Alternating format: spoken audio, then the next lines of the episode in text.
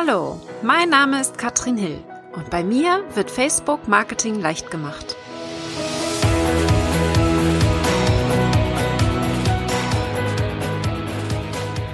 Hallo und herzlich willkommen zu Facebook Marketing leicht gemacht. Ich nehme dich heute mal mit hinter die Kulissen von meinen Stories, Facebook Stories. Und dadurch, dass ich auch viele Stories beziehungsweise alle Stories über Instagram erstelle tatsächlich, erkläre ich dir, wie das so ein bisschen aussieht und welchen Flow ich da habe, damit ich mehr in den Facebook Stories mache.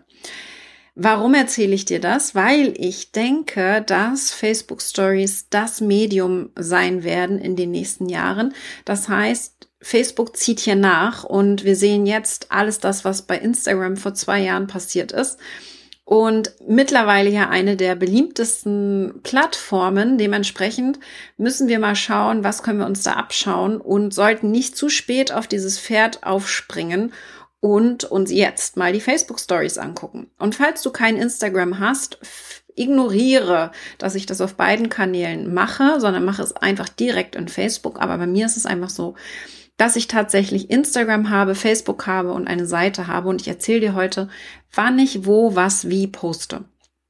Generell ist es so, dass ich auf meiner Facebook-Seite möglichst nur Facebook-Tipps gebe. Das heißt wirklich Informationen, die wichtig sind für Facebook-Marketing. Facebook-Marketing leicht gemacht ist mein Thema. Dementsprechend ist das dort mein Hauptaugenmerk. Alles, was Facebook ist, wird auf der Seite gepostet. Und so ist das auch in den Stories bei mir.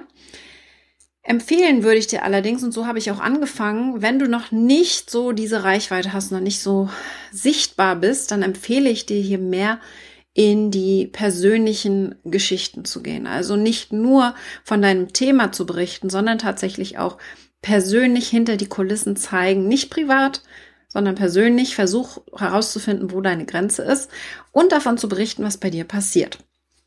Und jetzt wird's wichtig. Wie mache ich das denn, damit ich möglichst wenig Zeitaufwand habe? Meine Herangehensweise ist möglichst jeden Tag zu posten. Das schaffe ich nicht ganz und ich mache mir auch keinen Stress. Am Anfang musste ich mich quälen und ich sage dir, das ist nicht einmal ein Jahr her, dass ich mit den Stories so richtig angefangen habe. Und ich habe mich lange gewunden und habe aber relativ schnell gemerkt, dass man nicht mehr dran vorbeikommen wird. Der Trend ist einfach da. Wir haben 80 Prozent der Nutzer, die mehr in den Stories sind auf Instagram und das wird in Facebook auch spätestens in zwei Jahren, Facebook sagt sogar voraus, Ende des Jahres schon so sein.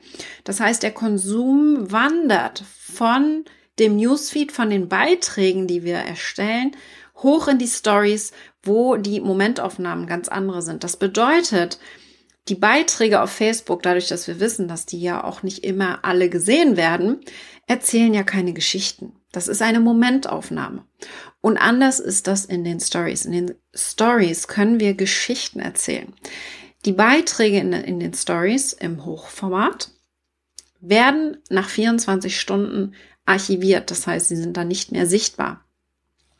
Und das ist auch nochmal ganz wichtig, denn der Content ist viel schnelllebiger. Wir konsumieren ihn aber auch ganz anders. Als Nutzer habe ich ja ein ganz anderes Konsumverhalten, ja. Beim Newsfeed scrolle ich. Bei den Stories kann ich swipen. Das bedeutet, ich möchte die nächste Person sehen. Oh, die Person ist interessant. Dann kann ich klicken nach rechts und mir die nächste Story dieser Person angucken. Das heißt, vom Verhalten her, ich kann mir die ganze Geschichte von dieser Person angucken durchs Klicken oder ich swipe und gucke mir die nächste Person an. Dementsprechend ist es natürlich auch wichtig, dass wir hier wirklich Geschichten erzählen und nicht nur so eine Momentaufnahme machen. Das bedeutet aber auch, und da ist das große Problem und das, was die meisten stört und was auch mich gestört hat, dass wir wirklich hier dokumentieren müssen. Das ist anstrengend. Das ist viel Arbeit. Das heißt, wir müssen uns überlegen, oh, jetzt muss ich das wieder dokumentieren und muss es zeigen. Aber ich habe einfach gemerkt, mit der Zeit gewöhnt man sich daran.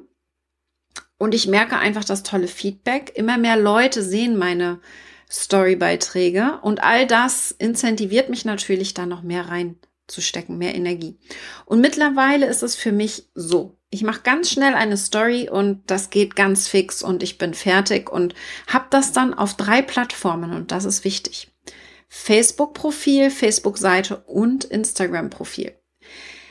Was ich gemacht habe, ist Instagram und Facebook miteinander zu verknüpfen. Und ich habe keinen Instagram Business Account, zumindest bisher nicht. Meine Instagram-Strategie wird sich sicherlich auch noch ändern in den nächsten Monaten. Aber jetzt derzeit sieht es so aus, dass ich hier eher privat berichte, beziehungsweise persönlich berichte, was hinter den Kulissen meines Business und meiner Familie so passiert.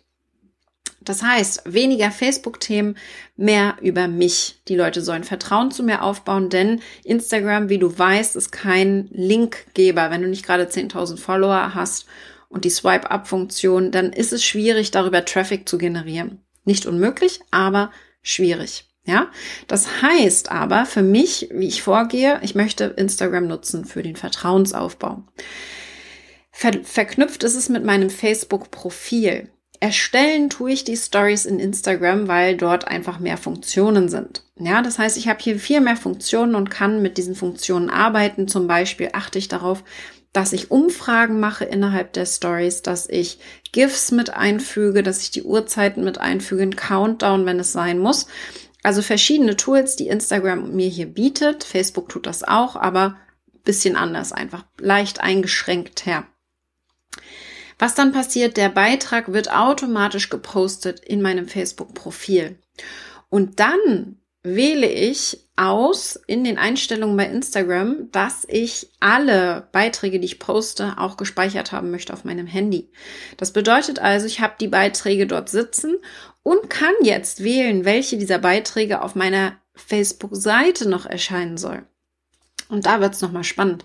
Ich spare mir also relativ viel Zeit, indem ich einfach die Beiträge, die ich bei Insta oder in Facebook Profil automatisch gepostet habe, hier noch auf die Seite packe. Und auch da nutze ich die Umfragenfunktion. Also wenn jetzt dieser Instagram Story eine Umfrage hatte, dann lade ich das Video oder Foto einfach so hoch bei der Facebook-Seite. Dafür gehst du auf die Seite.